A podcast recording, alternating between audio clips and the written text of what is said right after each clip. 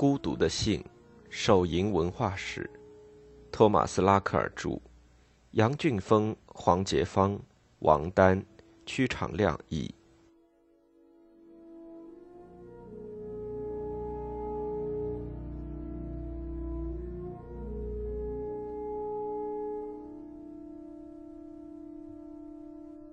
古典文化中的手淫和性理论。对于18世纪初被称为手淫的这种行为，古希腊人也许并没有专门的术语来称呼它，但他们显然知道这样一种行为的存在，因为在他们的文化和我们的文化之间，并不存在概念上的鸿沟。在古希腊文化遗留下的一个黑色的陶瓶上，我们可以看到三尊半人半兽神的彩绘像。每一尊神都用手握住其巨大的生殖器，其中两尊为侧面像，另一尊则正面全裸，半蹲在地，两膝分开，手放在巨大的生殖器上。坐在中间的神名叫特佩克洛斯，意为阴茎的愉悦。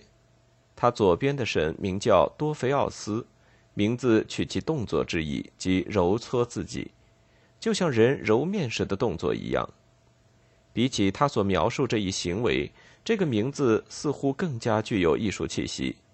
在剧作家阿里斯托芬的喜剧中，也曾用过德斯佩斯塔伊这个名字来指用手揉搓自己的行为。右面的一尊神名叫波拉斯，意为阴茎勃起。在画面上可以清晰地看见他阴茎上的包皮向后翻起。这幅彩绘中的三尊神。用的都是两只手，但古希腊文化中其他的神，古希腊文化的平绘图案上有很多描绘手淫的画面，大都只用一只手。彩绘上的文字和动作也简单清晰，令人一目了然。后来在亚历山大大帝之后的时期，有关手淫的绘画也十分常见，通常都是姿势怪异、形态扭曲，看上去十分丑陋。很显然，手淫这一概念在古希腊时期就已经出现了。公元八十四、八十五年至一百零三年间，也就是诗人马提亚尔创作《警示言》的同一时期，罗马文化中出现了“手淫”一词。“masturbur” 和 “masturbator” 这两个词可以看作是现代英语 “masturbate” 和 “masturbator” 的前身。虽然手淫在当时并未得到广泛关注，描述这一概念的词语却和现代词汇几乎并无二致。虽然拉丁文中只有两个关于手淫的词汇，但却没有妨碍人们对手淫的提及。但是这种词汇的缺失现象却折射出手淫在当时不被重视的社会地位。作家们在提到它时，通常只用俗语，以便和这种行为的低俗道德意义保持一致。其他一些常用的术语，依据文章的不同性质，可以指手淫，也可以指由他人来进行性刺激的行为，爱抚、口交、性交中的互相摩擦、抚弄他人阴茎等。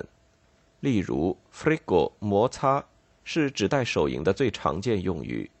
其他被广泛使用的还有 “dracto” 握在手中和 “gondrecto” 用手抚弄。当然，还有一些委婉语，例如马提歇尔曾经写道：“因为利塔格斯没有赴约，我躺在那里很久，身体紧绷，极度亢奋。那时是我的左手，而不是你，为我提供了援助。”古希腊神话中的生育之神普利亚普斯，也曾郁郁寡欢地说：“还是让我的手成为自己的情人吧。”他所哀叹的是身边没有美丽的森林仙女或水泉女神作伴。早在古希腊罗马时期，“手淫”一词就已经像现在这样，被赋予了一些略带滑稽或下流的含义。但不同的是，在当时这一行为无需背负任何道德伦理上的负担。可以肯定的是，古希腊罗马时期确实存在手淫行为，它拥有属于自己的称谓。但是当时的手淫却不具备1712年之后手淫产生的影响。古罗马或希腊学者在看待这一问题时，也只是澄清说这种行为绝非有教养的绅士所为，因为它违背了提倡节制的性法度。因此，若有人沦落到需要用如此不堪的手段来满足自己的欲望，必定会受到他人的嘲笑。拉丁文献中对女性手淫几乎只字未提，古希腊文学和艺术对此也仅是寥寥几笔。这是因为，在古希腊罗马文化中，性伦理和性地位的讨论只限于男性，对女性贞操的讨论除外。女性手淫之所以不能成为引起关注的道德话题，正是因为在古典文化中，女性被认为是不完美的男性，他们不具备男性所具有的高贵品质。在古典文化时期，手淫似乎根本不是一个重要的话题，因为在那时，这种行为并不具备它在一七一二年之后被赋予的那些道德含义。古典文化时期对自我和性文化的探索另有其路。在古希腊时期的性伦理研究中，具有荣誉感以及与其对立的羞耻心，被公认是最重要的品质。一个有教养的绅士的性生活，应该与他的社会地位和身份相称。手淫自然不是合适的行为，但似乎也没有人认为有必要指明这一点。二十世纪早期的学者为找到手淫的起点，曾试图将埃斯基涅斯对著名演说家迪摩西尼的指控看作是对手淫的指责。埃斯基涅斯曾经指控迪摩西尼以一种极不体面的方式滥用自己的身体和生殖能力。这种不体面的方式究竟指的是什么？他并没有具体说明。但二十世纪的学者们曾普遍认为，就是指的手淫。埃斯基涅斯的这一指控意在羞辱迪摩西尼，并阻止他担任国家公职。但事实上，当时的雅典公民可能并不了解这一指控具体指的到底是什么行为。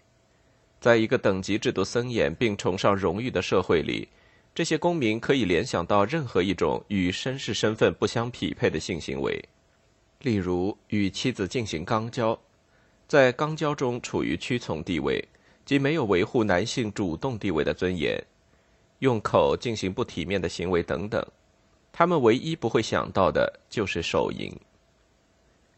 对古希腊时期的人来说，最重要的品质是克己，即对自己的克制。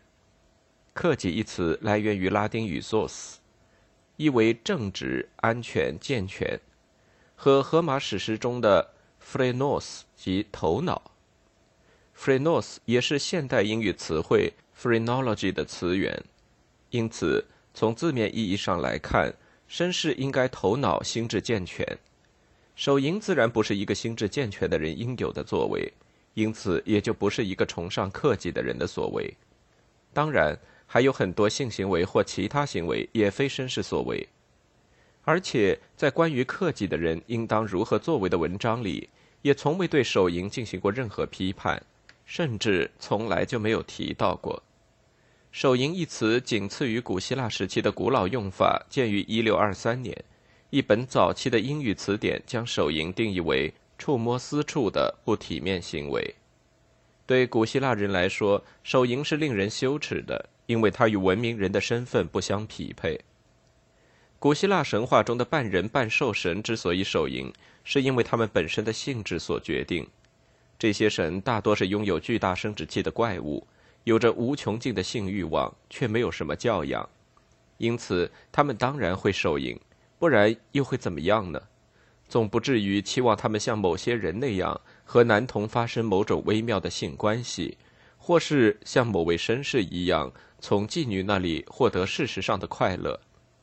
神灵们手淫，也许是因为他们无法找到别的出路来满足性的贪婪。也许是为和指定配偶的配合进行预言。如果是前一种原因，那么他们就不该被指责，而是应该予以同情；而后一种原因则纯粹是笑谈，因为这些半人半兽神总是在爱情的道路上受到挫折，从未真正找到过自己的另一半。据说，手淫这种行为就是天神首先传授给这些半人半兽神。之后又通过他们传递到人类最微贱的群体中。据古希腊神话记载，牧神潘在求偶之路上屡屡受挫，因为林间仙女埃寇还有其他仙女对他的求爱毫不理会。于是，潘恩的父亲赫赫有名的荷尔姆斯，出于对他悲惨遭遇的怜悯，教会了潘缓解受挫感的方法。随后，潘又把这种行为传授给在长期寂寞生活中需要慰藉的牧羊人。此外，奴隶们也是公认的手淫行为的行家。他们手淫的原因和半人半兽神非常相似，或是因为不具备自由人所拥有的性宣泄渠道，或是因为他们本性就十分放荡。这一点在东方文化的传说中尤其突出。在古希腊剧作家阿里斯托芬的喜剧《蛙》中，酒神狄奥尼索斯将自己幻想成一个波斯奴隶。当他的主人与一个舞女在奢华的地毯上调情嬉戏时，他在一边沉浸于自己的游戏中。在另一部戏剧《和平》里，阿里斯托芬也塑造了一个无精打采、游手好闲的波斯奴隶达蒂斯的形象。他总是在下午时分对自己手淫。被认为是现代手淫的鼻祖。总体说来，手淫的波斯奴隶形象恰好构成了男性理想公民形象的反面教材。关于普通自由人，相对于半人半兽神和奴隶而言，手淫的陶器彩绘十分罕见，而且即便是有，描绘的也是粗鄙乡下人的形象。城市公民手淫的画面从未出现过。同样。女性手淫，仅仅因为她们是女性的画面也是凤毛麟角。女性手淫者一般都被刻画成滑稽的、无法从别处得到满足的性贪婪形象。传统评会上的女性手淫者大都是独自一人，或与同伴一起。一个男性生殖器插在阴道里，另一个往往在嘴里或肛门里。阿里斯托芬的名句《吕西斯特拉特》中描述道。身边没有男性陪伴的女子，用一种长约八指的皮质辅助物件来寻求慰藉。给带皮的狗剥皮这一说法，也常被用来指代替代真实性交行为的手淫。这些替代品象征着对男性生殖器官的幻想，并加深了阴茎在性交过程中所占据的中心地位。相对而言，纯粹为女性感官愉悦而进行的手淫。阴蒂性行为而非阴道性行为，则并不是一个明智的选择。拉丁文学中提到手淫的地方要远远多于古希腊文学，但即便这样，大多数的文章对手淫的态度，要么觉得它滑稽可笑，要么觉得十分可悲。当然，古罗马哲学家和医生们也曾经对各种无节制的纵欲进行批判。在他们看来，克制和中庸才是理想公民的形象。任何行为上的偏差都与其身份地位不相称，因此，手淫这种自我放纵行为，纯然是一种低贱的行为，甚至完全不值得在严肃的道德讨论中提及。在各种文学形式中，手淫的确是以非体面行为的代名词出现，而且往往都意味着与个人身份不相符的堕落。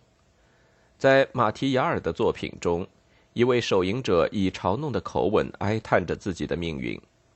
朋友都是相似的，这位诗人讽刺的写道：“你身上穿的是用最好的羊毛编织成的华丽长袍，我穿的却是连被扔进牛栏里激怒公牛的稻草人都不屑于穿的破衣裳。你的披风华丽精致，我的披风一文不值。你用的是用象牙制成的利比亚书桌。”我用的是瓦片堆砌起来的榉木桌，你拥有无数的奴隶可以为所欲为，我能做的却只有手淫。原句是我的手取代了美少年对自己实施拯救。其实诗中的你才是马提亚尔真实生活的写照。这和阿里斯托芬戏剧中的那些笑话的本质是一样的。只有极度贫穷、可怜、无力支付嫖娼或娈童费用的人，才会对自己手淫。他们的行为不仅荒唐，而且十分可悲，至少在当时是这样的。马提亚尔本人就曾数次和娈童发生性行为。和古希腊文学一样，拉丁著作对手淫的态度几乎无一例外的都是嘲讽、夸张或恶作剧般的戏弄，再无其他。受挫的手淫者总是被嘲弄的对象，例如罗马诗人奥维德。曾经描写过生育之神普利亚普斯的故事。普利亚普斯偷偷地走到仙女洛提斯的身边，意图不轨，却被一头驴的叫声令他的企图归于失败。他不得不悻悻离开。在月光的照耀下，本就巨大丑陋的生殖器变得更加巨大而坚挺。他也因此遭到每个人的嘲笑。在英国诗人乔叟对这个关于手淫的著名故事的重述中，说普利亚普斯从此以后手中总是握着巨大的权杖。之生殖器，于是这个关于粗俗的半人半兽神的长着巨大生殖器的天神强奸驴子并且手淫的有趣故事便流传下来。这个故事并非要引发对手淫文化的思考，而只是告诉世人，如果被发现用手去握持已经勃起的阴茎，至少是一件令人尴尬的事，而且毫无疑问，这种行为令人极其丧失尊严。最后。还是要归结到地位和教养的因素。在古希腊罗马时期，手淫被认为是违反性节制法度的行为。一个有教养的绅士不应该，而且事实上也不必去手淫，因为他有无数的选择：奴隶、娈童或幼女、妓女，还有社会底层的妇女。值得争议的是，手淫是否真的是比其他需要挑起情欲或投入兴奋的方式更好的一种排泄精液的方法？也就是说，从排精的纯医学角度来看，手淫似乎比与异性性交更加健康，因为如果自己就可以把精液排出，那么就不会引起太强烈的情欲亢奋。但总体而言，对一个生活富足又有教养的公民来说，任何一种方式都比手淫更适合他的身份和地位。